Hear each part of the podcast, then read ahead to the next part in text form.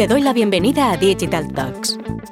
Este espacio nace de la necesidad de compartir con profesionales que tienen que tomar decisiones de marketing digital y que no siempre disponen de toda la información. Para esto contaremos con la participación de expertos en marketing digital, en nuevas tecnologías, en datos o en nuevos modelos de comercialización digital. En resumen, participarán profesionales que ponen mucho cariño a lo que hacen, pero sobre todo, contaremos con personas que admiramos y de las que todos los días aprendemos. Somos T2O, una consultora de marketing, ventas y estrategia digital. Esto es Digital Talks. No tenemos verdades, pero sí muchas certezas. Arrancamos. Hola, soy Esther Checa y hoy vamos a hablar de qué es exactamente la experiencia de cliente y cómo desarrollar una estrategia centrada en el consumidor. Año tras año vemos cómo se incrementa la atención de las marcas para lograr que los consumidores estén satisfechos y sean leales. Esto requiere una mentalidad claramente puesta en los usuarios. Para ahondar en este tema, contamos con Alberto Córdoba, socio director de Lookup, una consultora estratégica que ayuda a transformar empresas y personas. Alberto es pionero, lleva 16 años creando proyectos de Customer Experience. Es coautor del estudio más grande del mundo que demuestra el impacto de experiencia de paciente en mejorar la salud. Es coordinador del libro 50 casos de éxito de experiencia de cliente y premio DEC al mejor proyecto de Customer Journey por su ejecución para IKEA si bien Alberto es referente en mejorar la satisfacción del consumidor para las marcas, su otra gran pasión es el cine. Ha escrito ocho guiones de largometrajes y ha producido su primera película, de nombre Celia y Juan, y ha sido presentada en el Festival de Cine de Málaga. Alberto, muchas gracias por estar hoy con nosotros. Pues nada, encantado Esther de poder estar con vosotros. Me gustaría decirte que la película fue un éxito, pero vamos, la vieron cuatro. Afortunados los cuatro, afortunados los cuatro. Oye Alberto, vamos a ir poniendo un poquito de contexto porque todo lo que es el concepto de experiencia de cliente, el customer experience, estamos viendo que se está convirtiendo en la piedra angular de la estrategia de las marcas, tanto la estrategia online como offline. Y sí que me gustaría eh, que nos ayudases a, conocer el punto de partida que está teniendo que tuvo esta disciplina y que, bueno, que está cogiendo mucha velocidad para las marcas. Muy bien, pues me voy a remontar, ¿vale? Y la experiencia de cliente, ¿por qué es tan importante? Pues creo que tiene que ver con el propósito, con volver a la esencia de para qué nace una empresa algo que, llegó a perderse y lo pagamos todos muy caro. Entonces, eh, un banco no está para dar hipotecas, está para ayudar a, las personas a llevar una vida mejor. Con el primer enfoque, ¿qué acaba sucediendo? Que acabas no conociendo al cliente, facilitando que alguien se compre una casa que no va a poder pagar. Eso pasó en la crisis del 2008 y además pasó a nivel mundial. Eso fueron las hipotecas subprime. El empeño en la rentabilidad inmediata acabó destrozando la rentabilidad de esas mismas empresas, destrozó las vidas de muchos. Pero esto pasó en la banca y pasó en, automoción donde se vendieron coches que se sabía que tenían problemas o que generaban emisiones. En, telefonía había en muchas ocasiones em, eh, se, se, primaba el corto y el largo para el cliente era muy malo, con compromisos de permanencia y con cosas discutibles, teléfonos con obsolescencia programada perdían evidentemente muchos millones cada año, con una morosidad del 12%, había miles de empleos a punto de desaparecer. Customer Experience nace, nace entonces como una solución ante esto. Y al cambiar a qué se dedicaban, al tener un propósito positivo, pasaron de no tener futuro a ser el futuro, de ser un problema para todo el resto de sectores y de personas que lo sufrimos, a ayudar a la gente a que les fuera mucho mejor, a ser una suerte para otros sectores, ¿no? Pues Customer Experience para nosotros es eso. Tiene que ver con partir del cliente para llegar al cliente, unir a todos en pro de algo que une los intereses de la empresa y, del cliente. No es darle a la gente todo lo que quiere, es encontrar esa intersección entre los objetivos de la empresa que como no gane dinero no seguirá y el cliente que como no le vaya bien no seguirá. Y al final eso es unir los resultados de corto y de largo plazo, que dejan de estar enfrentados. Y por eso, en general, hoy nadie duda de que Customer Experience no solo es la vía para hacer negocio, es la vía para además hacer el bien, para ser sostenibles. Y además en España tenemos una suerte y es que España, probablemente por la, propia economía, donde el sector servicios es el 70% de nuestra economía, que tenemos 82 millones además de turistas cada año, España es uno de los líderes mundiales en Customer Experience. Esto no se sabe, pero en España la experiencia del cliente está mucho más desarrollada de lo que está en países como eh, el Reino Unido o Estados Unidos, pero bastante por encima. Y eso se ve cuando vas a cualquiera de, a esos países y vives y la experiencia con ellos en un aeropuerto, en un hotel o en una tienda. Y de hecho, hemos exportado muchos directivos que, que saben mucho de esto y sigue siendo una, fuente fundamental de la economía española y yo creo que algo que nos puede ayudar además a tener más éxito en la economía digital. totalmente de acuerdo y me ha gustado mucho que mencionas la parte del propósito. Yo siempre comento que al final el propósito es esa parte del sentido que nos guía hacia el futuro y que nos ayuda a hacer cosas que tienen un significado y por lo tanto que, que ayuda a implicar o a aplicar esfuerzo. Así que muy interesante lo que comentas, Alberto este contexto que has puesto y que yo creo que era muy necesario, eh, cómo lo conectamos luego de cara a diseñar eh, esa parte de eh, cómo deseamos que sea la experiencia de cliente con nuestra marca llevarla a cabo y entender cómo involucra esto a los diferentes departamentos de la empresa. En vuestra experiencia, qué departamentos son necesarios eh, para diseñar estos espacios y sobre todo cómo se les involucra. Muy bueno. Bueno, una cosa es qué, departamento es responsable de algo, que eso puede tener que ver con la, con la estructura, con la organización, y otra cosa es eh, eh, quiénes son los garantes de que esto pase. Y al final, a veces se nos olvida, pero el CEO no es el que paga las nóminas. El que paga las nóminas en una empresa es el que es el cliente es el que, el que te da los ingresos de los que todos viven, ¿no? Pues no sé si, no sé, alguna compañía que, tú puedas admirar como consumidora, Esther. Pues hombre, eh, yo una yo creo que casi todo el mundo, si nos preguntan una marca, yo creo que todos nos tendemos a ir a marcas grandes, pero si me preguntan a mí una concreto, eh, yo diría Zara. Totalmente, totalmente. Yo creo que en el caso de Zara, eh, Claramente no es un tema solamente de que los de, los de digital, que lo han hecho de maravilla, trabajando de una determinada manera, los de comunicación también, los de marketing también, los de tiendas, eh, los propios que han diseñado las herramientas para que la que está en el probador te traiga la talla que tú quieres. El modelo logístico claramente es customer centric desde el 97, desde antes de que existiera la palabra customer centric, porque es un modelo hecho para que lo que más, lo que más se vende lo puedas traer, traer mucho antes que de lo que los demás. Es un ejemplo claro de una compañía que funciona, en la que todos están volcados en hacer realidad su misión, en satisfacer mucho más allá las necesidades del cliente. Pero, pero esto no siempre sucede en todas, ¿no? Exactamente, porque aquí el punto sería cómo formas a estos equipos para tener esa, para estar tan alineados, para generar esa experiencia tan, tan integrada.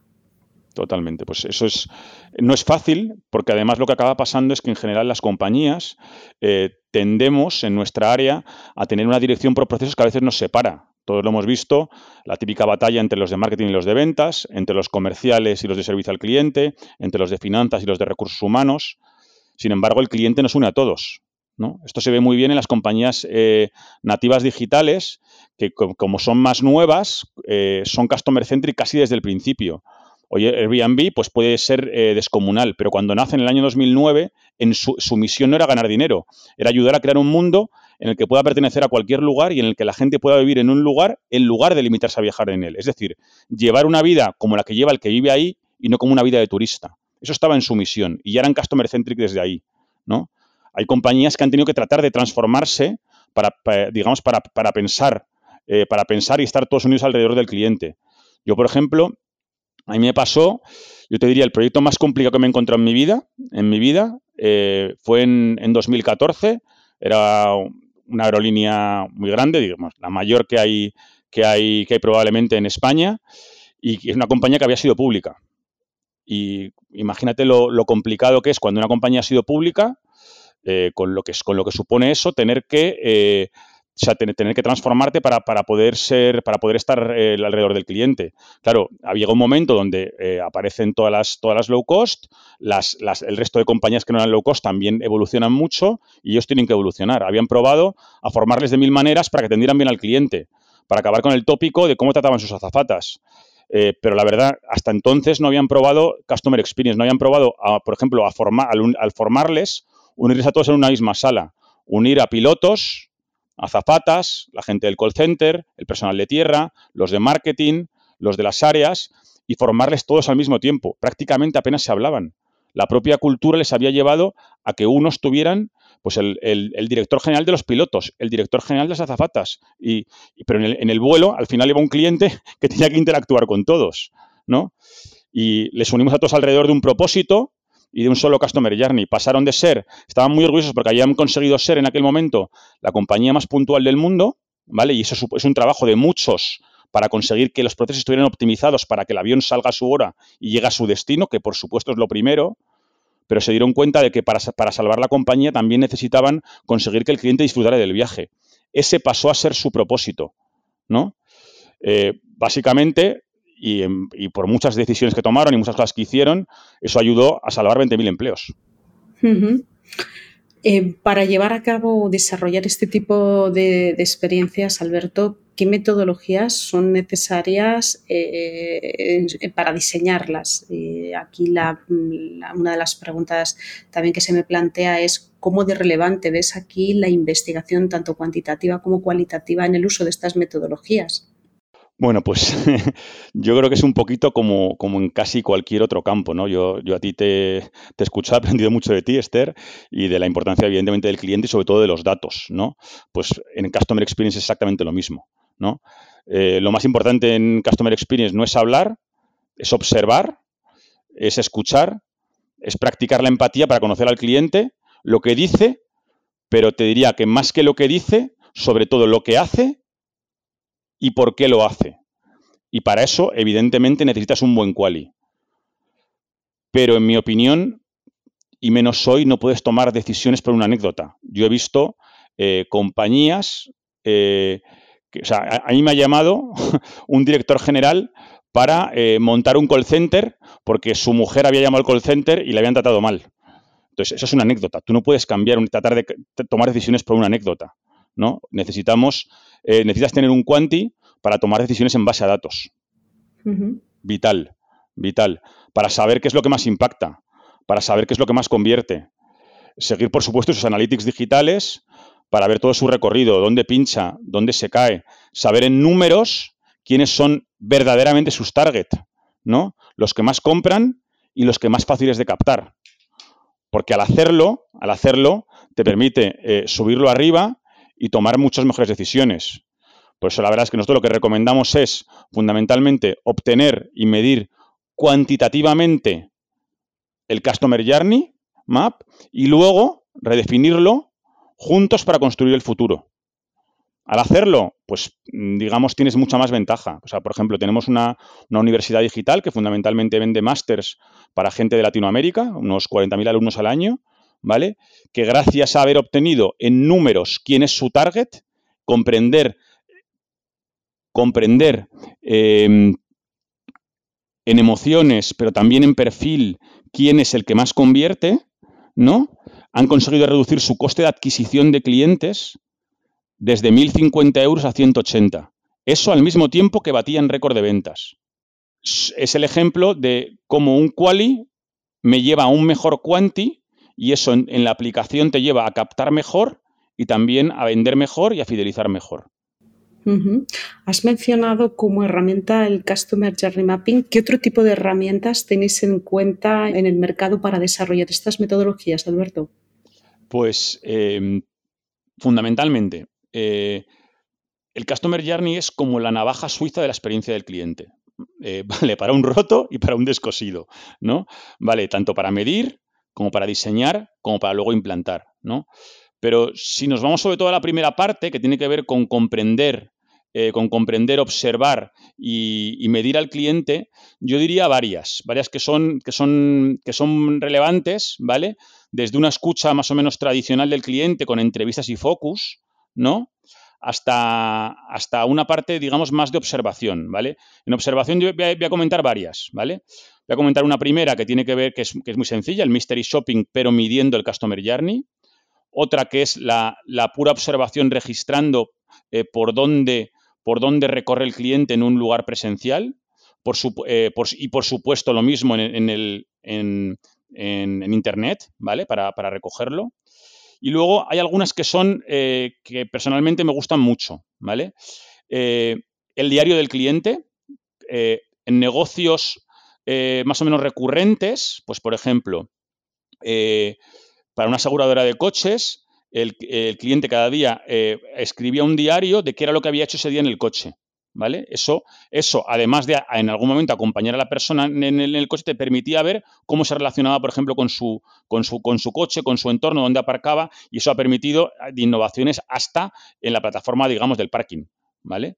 Eh, el acompañamiento al propio cliente, yo aquí, por ejemplo, nosotros hemos, hemos, descubierto mucho acompañando a pacientes, pacientes crónicos, algunos de ellos mayores, ¿vale? Durante su vida con su enfermedad, con una enfermedad, con una enfermedad respiratoria como puede ser el asma o EPOC. ¿Vale? Y estar en su día a día viendo cómo le ocurre durante un rato, durante cuatro o cinco horas, si te lo permite en su día. Se aprende muchísimo de estar en la casa con ese, con, ese paciente. También preguntándole a su, a su pareja, ¿vale? O a él. Pero hay cosas que, que solo, se ve cuando, solo se ve cuando las ves, nadie te las cuenta. ¿no?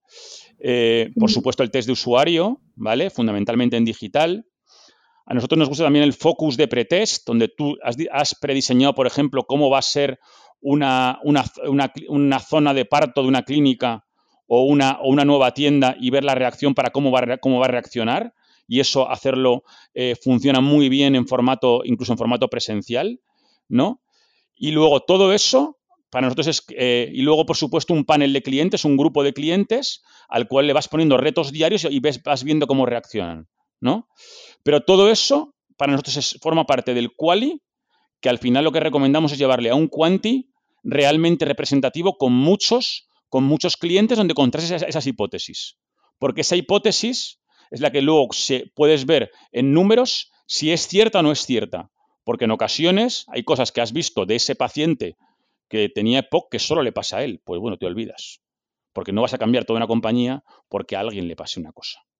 ¿no? Entonces, ese quanti es imprescindible. Y con todo eso ya sí que recomendamos ir a, eh, a, talleres donde pongamos al, cliente, pues por ejemplo, con un maniquí en una habitación y le hagamos preguntas, ¿vale? O a, los propios clientes en, en, los propios talleres de innovación y a partir de aquí, entre áreas juntas, vamos solventando momento a momento, digamos, su mejora y lo contrastemos incluso con él. Alberto, aprovecho y eh, proyectos de estas características en espacio temporal, eh, utilizando estas metodologías que estás contando y estas herramientas, en espacio temporal, ¿de qué estamos hablando? ¿Proyectos de semanas, de meses? Como todo depende del tiempo que se tenga. Hay veces que menos es más. Hay veces que tener poco tiempo hace que las cosas pasen y hay veces que tener demasiado tiempo hacen que no pasen, ¿no?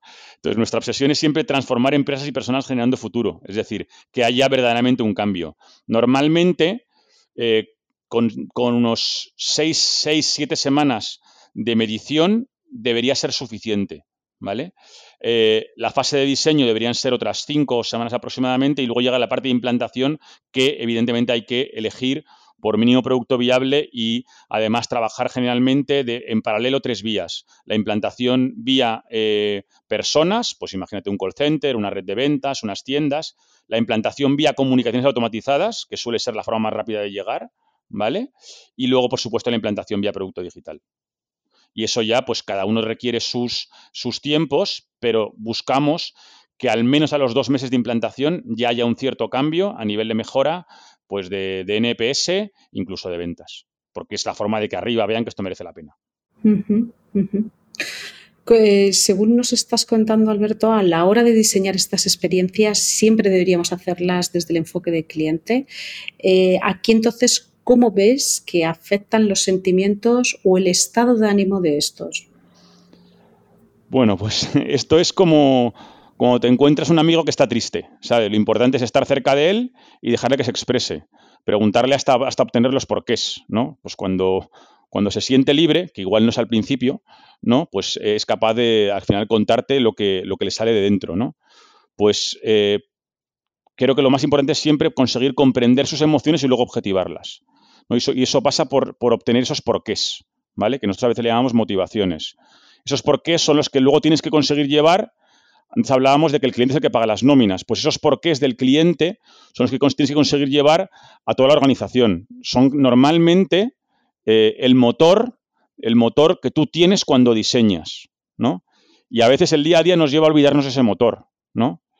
nosotros, por ejemplo, con, con IKEA, que antes lo has mencionado, hemos trabajado durante, durante más de, 10 años. Casi cuando empezábamos, eh, empezamos a trabajar sobre todo en el piso de arriba de IKEA, en, los show, en el showroom, ¿vale? Y tuvimos un porqué muy claro. Eh, y es que eh, dejara de ser complicado para el cliente tener que hacer una reforma de una cocina o de un dormitorio. Hasta entonces, fundamentalmente, el cliente de IKEA era un cliente que se llevaba objetos, pues una lámpara, una foto, una planta, ¿vale? Pero no, tan, no tanto en España lo concebía como, como la mejor solución para transformar tu casa. ¿no?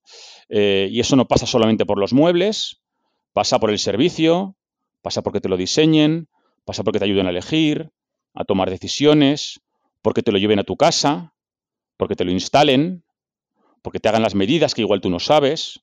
Eso es experiencia de cliente. Y eso pasa por comprender los porqués y luego tratar de llevarlos a tu modelo de negocio.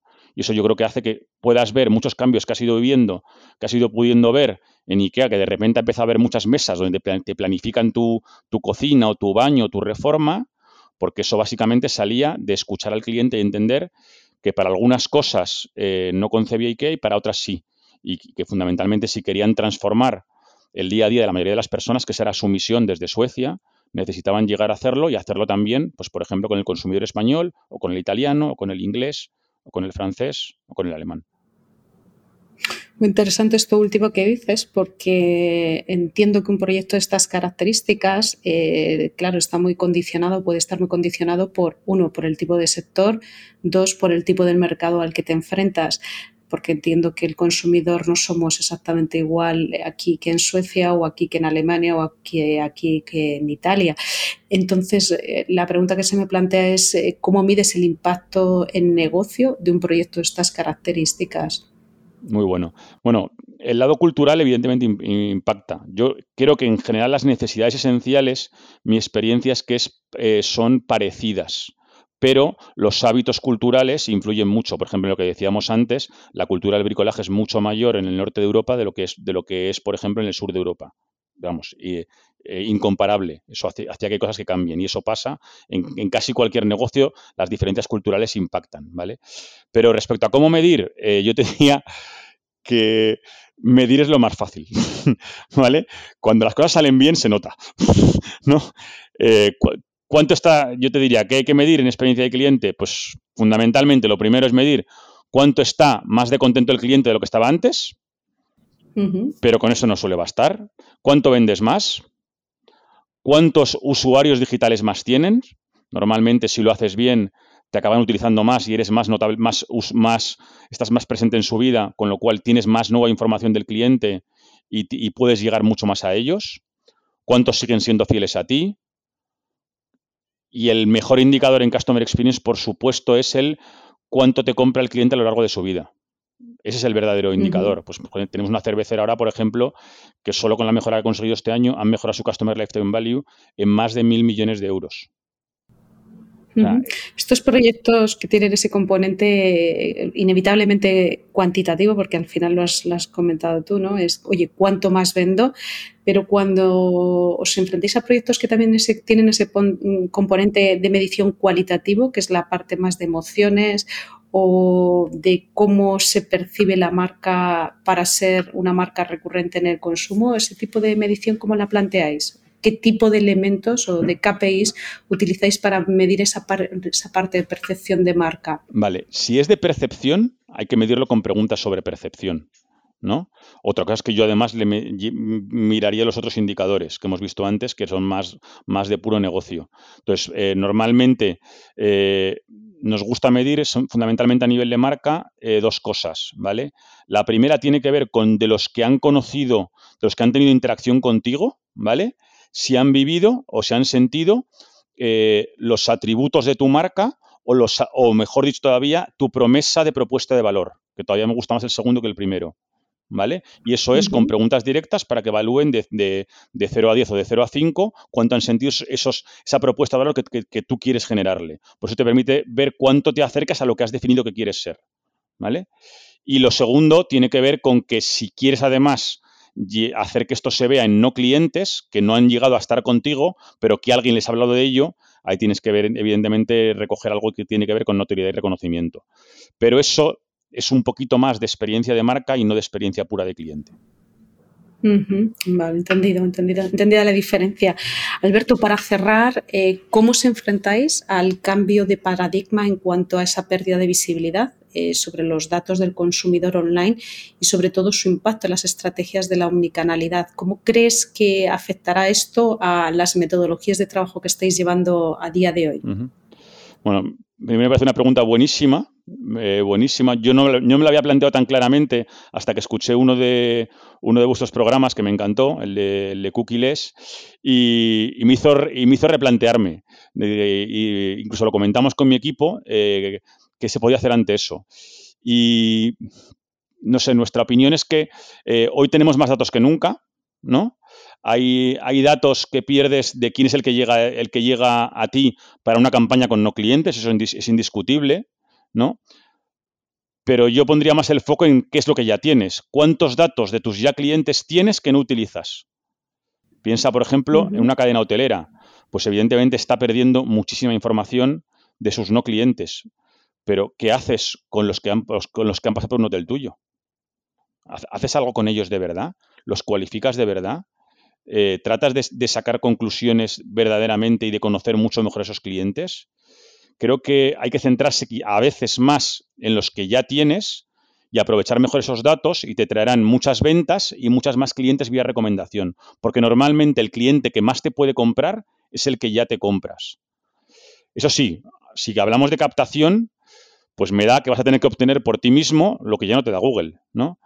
Eh, si recuerdas la universidad digital de la que hablábamos antes, pues fue justo lo que tuvimos que hacer. Entender qué buscaban, cómo llegaban a ti, normalmente empezaban en Google, cómo llegaban también a tus competidores, quién convertía, quién no, qué valles de persona de verdad aparecían y ajustar un poco tu estrategia de captación digital en base a ello.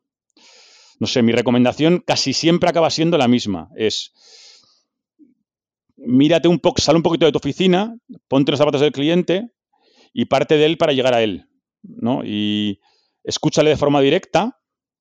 Nosotros siempre recomendamos en cualquier proyecto nuestro e intentamos que el propio comité de dirección tenga eh, alguna entrevista directa con un cliente, viva algún mystery con la competencia, con, sus propio, con su propia compañía si lo puede hacer y saque sus propias conclusiones porque a veces eso es más transformador que llevarle un informe. ¿no?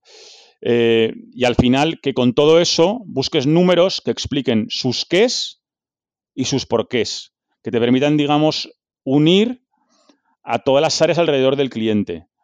Porque al final con eso, normalmente, no solo va, va mejor como negocio, sino que además la gente empieza a sentir que hace el bien, que son un poquito más felices, se sienten un poquito más reconocidos, incluso por el propio cliente. un call center en el cual tres de cada cuatro clientes te ponen a parir, es difícil que la persona llegue contenta a casa. Un call center donde de cada cuatro tres te, dicen gracias, es más, más, fácil que esa persona cada vez lo haga mejor y aprenda de verdad y acabe, y acabe haciendo, haciendo, más el bien, ¿no? Pues los que, los que trabajamos al final en Customer Experience mm, se nos acaba notando que creemos en esto, ¿no? Que, nos, sobra, nos, sobra pasión, nos gusta lo que hacemos y por eso quizás, pues yo creo que vamos infectando el planeta, somos, somos cada vez más, que al final también tiene que ver con esta pregunta que decías al principio y porque al final las cosas de forma orgánica funcionan. Pues hasta aquí llegamos hoy con un tema que teníamos muchas ganas de conocer con mayor detalle, así que muchas gracias Alberto por ayudarnos a entender la importancia de, incorporar la experiencia de cliente en el centro de la organización, de ver qué departamentos son necesarios para su desarrollo e implementación y entender las metodologías que estáis utilizando o que se pueden utilizar para diseñar estas experiencias, pero sobre todo también entender el impacto en negocio que puede tener tener un proyecto de estas características. Así que muchísimas gracias eh, por tu tiempo y os deseo muchísimos éxitos. Muchísimas gracias Esther, un auténtico placer estar con vosotros y sobre todo yo le recomiendo a la gente que disfrute del camino, que si disfrutes de estar con los clientes, de aprender de ellos y de tratar de hacerlo un poquito, un poquito mejor, eh, es mucho más fácil al final eh, tener éxito. Así que un millón de gracias. Totalmente, muchos éxitos Alberto. Nos volvemos a escuchar en unas semanas. Mientras tanto, puedes leernos en las redes sociales de t2o.com. Estamos en LinkedIn, Twitter y Facebook. Y si quieres volver a escuchar este podcast, lo podrás encontrar en nuestro canal Digital Talks, en Spotify, Evox, Google Podcast y Apple Podcast.